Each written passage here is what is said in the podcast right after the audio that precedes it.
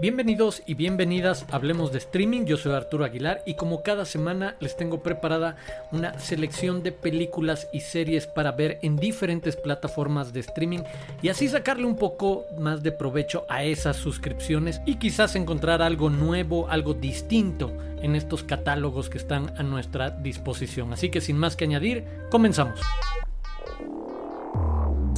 Y comenzamos en Netflix, donde ya está disponible la tercera temporada de Master of None, esta serie creada por Aziz Ansari, que ahora cambia en su tercera temporada. El foco de atención ya no es él, el personaje de Deb Shaw,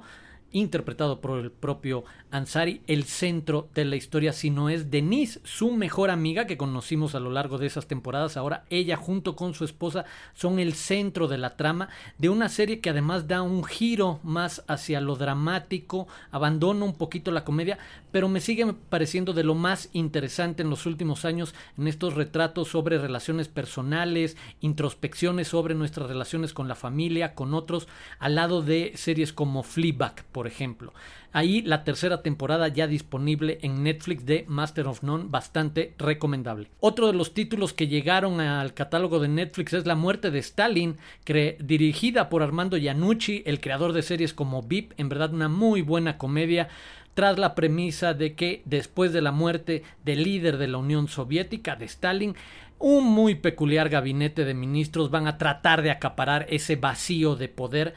con más avidez y ganas de poder que inteligencia. Y bueno, un muy buen reparto acompaña a esta película que incluye a un Steve Buscemi que suele ser, sabemos, garantía absoluta a nivel de actuación. Así que una comedia muy interesante es La muerte de Stalin ya disponible en Netflix.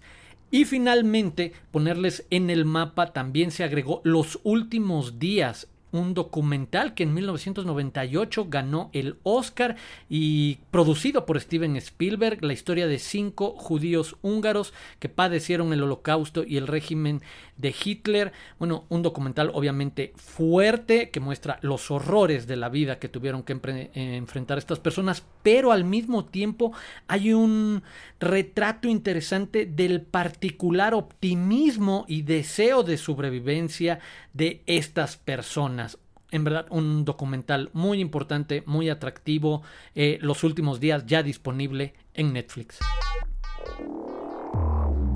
Y continuamos en Prime Video, en donde ya se estrenó What Drives Us, un documental conducido, presentado por Dave Grohl, este muy conocido músico, que nos, eh, nos permite acercarnos ahora sí a la experiencia de grandes músicos. En verdad hay grandes nombres, ni siquiera intentaré mencionar algunos de ellos porque es un reparto muy muy interesante de diferentes figuras del rock and roll que nos llevan a recordar su época de aventura y cuando tenían que subirse a una camioneta, a un camión, a una van, a cualquier tipo de transporte para viajar y dar tours. Y cómo era la vida en ese momento, obviamente quizás en una etapa en la que no habían alcanzado un gran nivel de fama o ya estando en un gran nivel de fama también la peculiaridad de lo que significa vivir en el camino, de estar viajando constantemente, de estarse moviendo de un lugar al otro para presentarse. Pues bueno, en verdad muy entretenido. What Drives Us, este documental musical de cierta manera ya disponible en Prime Video. Y también ya llegó a esta plataforma La Nana, la película chilena de Sebastián Silva de 2009, en verdad muy muy buena película, una extraordinaria actuación de Catalina Saavedra,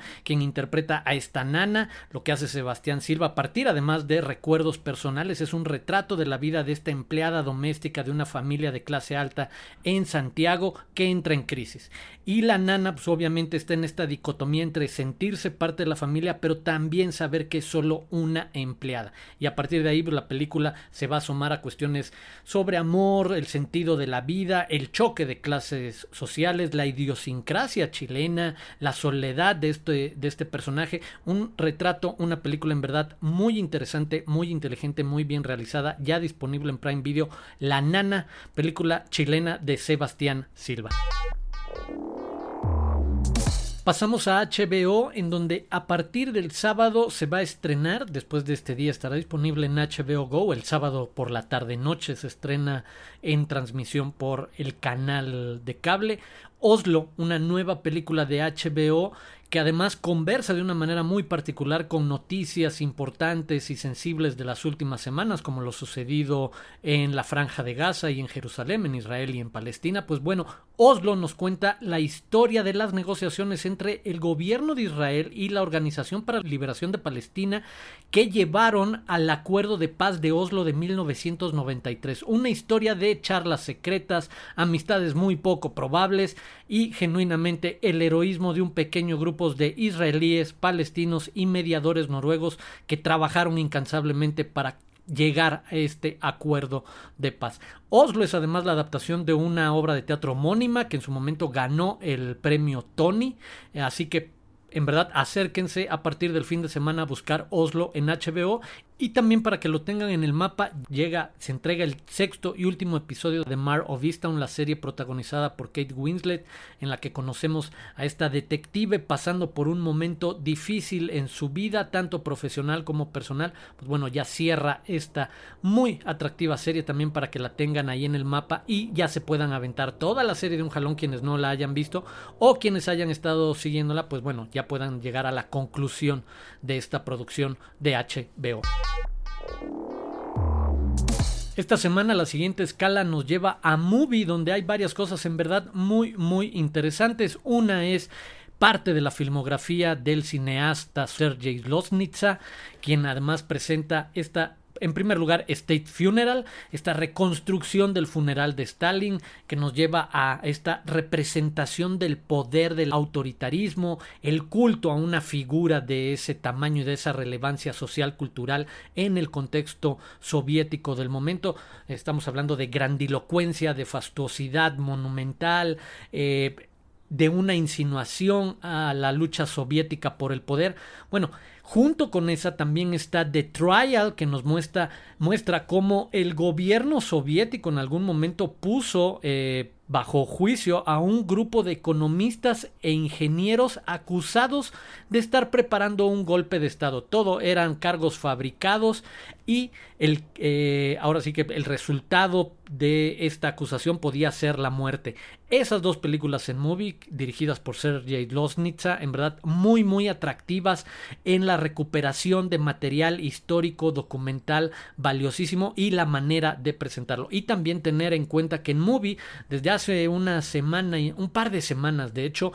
hay también una selección de películas de Claude Chabrol, una nueva ola de suspenso, una de las figuras importantes de la nueva ola francesa, en verdad uno de los cineastas además más diversos dentro de este grupo de directores y directoras de la nueva ola francesa. Hay varias películas por ahí como Inspector Labardin, Poulet a vinagre y no va más por mencionar rápidamente tres de las que están disponibles en estos días, en estas semanas en Movie. En verdad, acérquense quienes quieran ver un poco de cine clásico y de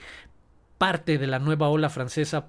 a través de los ojos de Claude Chabrol, uno de sus más diversos cineastas. Vean en Movie varias de estas películas que ya están disponibles.